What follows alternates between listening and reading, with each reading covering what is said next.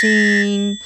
はい。皆さんどうも横浜からこんばんは。中東ハーフ ASD のダルちゃんです。ちょっといつもの癖で凡人ムスリムって言いかけちゃったんですけど、中東ハーフ ASD です。ASD は、えー、前も説明したので省きます。えー、このラジオを聴いていただいている方は、えーと、リアクションボタンを必ず押してください。はい。今日はちょっと2つお話ししたいことがあります。1つ目は、えー、ツイッターの話ですね。私、なんか最近、まあ、最近って言っても1ヶ月ぐらい前からですかね。なんかツイッターでつぶやくたびに、なんか即一件必ず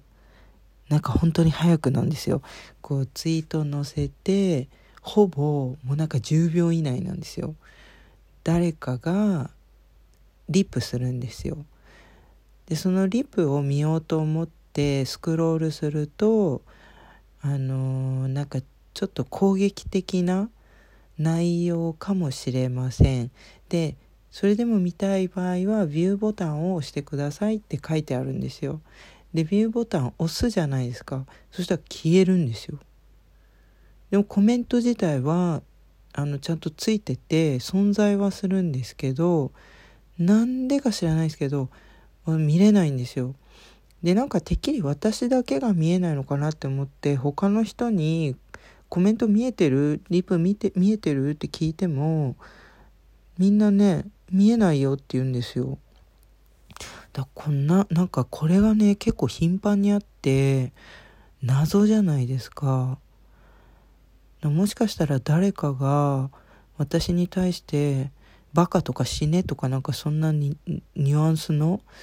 あのツイートしてるんじゃないかなって思ってでそれでなんかツイッターのその仕様でなんかこれはちょっと載せたらあかんみたいな感じで見えないように設定されてるのかなって思ってなんか実際にそういうのあるらしいんですよ。でもなんかもう怖いじゃないですか。あまりにも頻繁にそれが起きてると。なんかもう気持ちが悪くて。だから私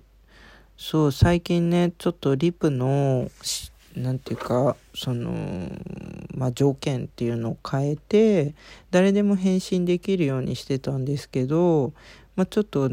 まあしばらくの間はあの私がフォローしてる人だけコメントができるっていう風にしてあるんですね。全部ではないんですけどでもなんか私が結構個人的なことを書いているものに関しては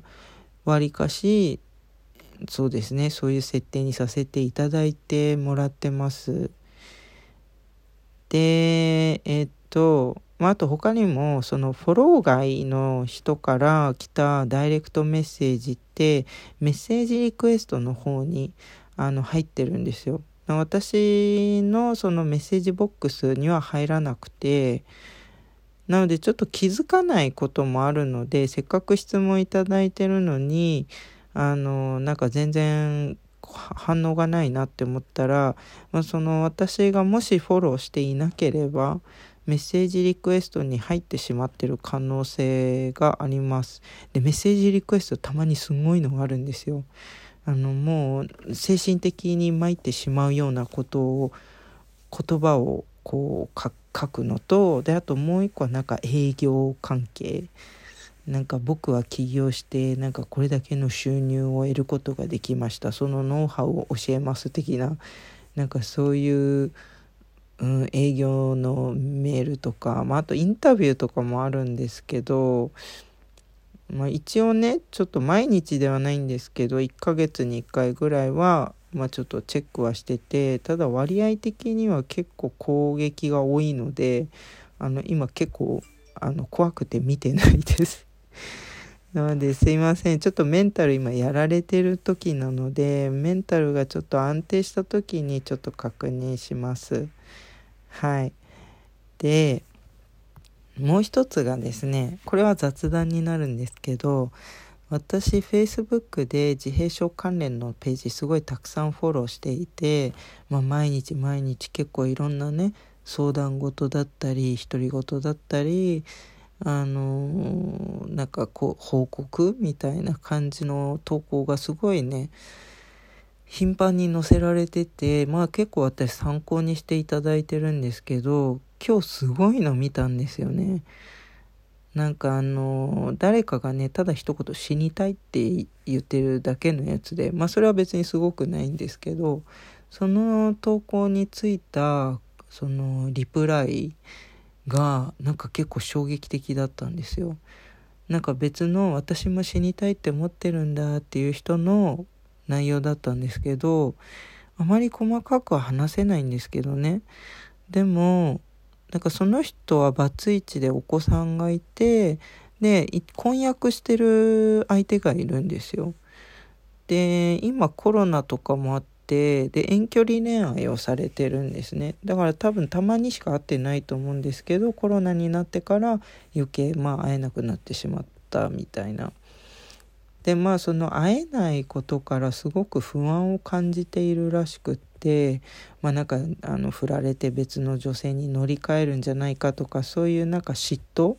みたいななんかやきもきしてるんですよね。でまあそれでなんかその最近そのまあ彼氏さんってことにしておきましょうか。その彼氏さんから、まあ、写真が届いてで自分のそのえっとその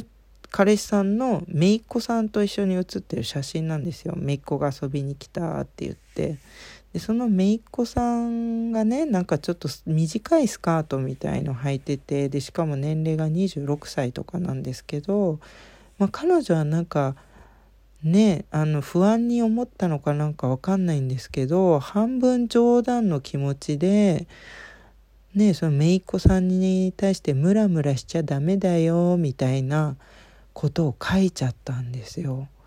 そしたらもうそれで彼がすごい怒ってしまってもう前とはやっていけないって切れちゃってもう Facebook もあらゆる SNS アカウントをブロックされてしまったんですよ。まあ、多分もう彼は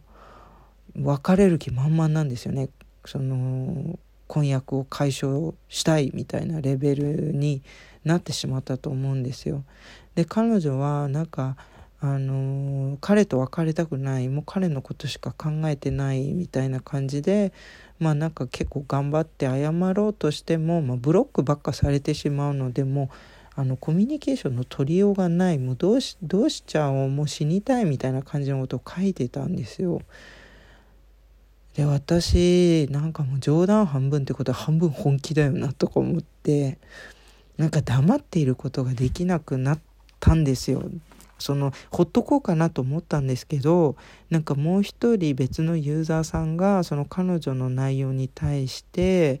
ありえないことを言ったんですよ。もうなんかそんな程度のことであのそこまでブロックまでしちゃうぐらいの人なんてもう別れちゃっていいんじゃないんですかみたいなこと言ってるんですよ。いやいやいやいやいやちょっと待ってちょっと待ってだって彼女結構気持ち悪い発想してるよねみたいな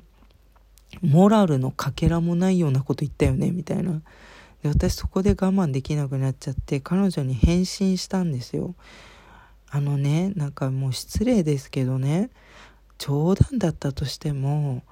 そんなね姪っ子さんにムラムラしちゃダメだよって言われたらかなり不愉快ですよって言ったんですよ。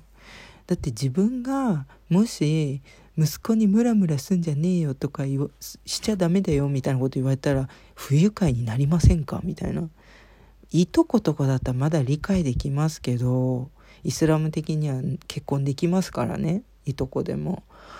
でも姪っ子って言ったらもう近親相関じゃないですか。それなのになんか軽くムラムラしちゃダメだよなんて言ったらもうその発想自体が気持ち悪いじゃないですか。もうそんな女性とやっていけないって思いますよね普通に。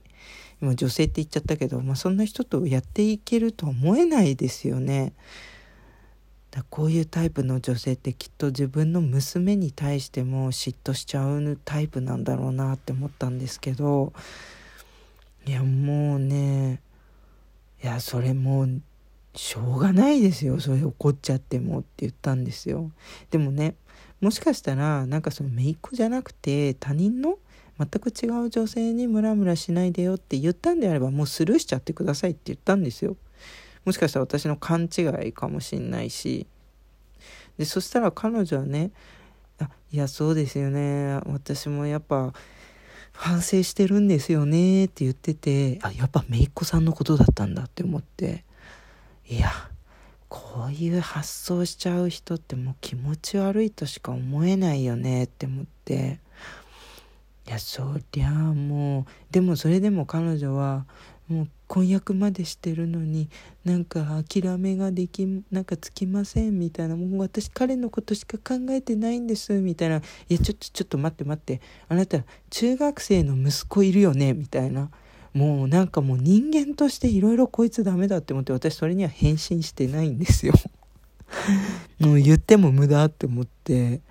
だってもう反省してるって言ってるけど絶対はもう悪いって思ってない風ですよね。そんな私だけどなんか結婚やめないでみたいなうんもうちょっとありえんこいつって思ったはいことがあったんです今日は。でまあもうお時間になりましたので本日はここで終了とさせていただきます。まあ、この話を聞いて私もこう思うとか俺はこう思うとかなんかいろいろあれば、えー、Twitter の DM 経由で、え、ご連絡、まあ、お便りをください。はい。で、リアクションボタンを忘れずに押してください。ご視聴いただきありがとうございました。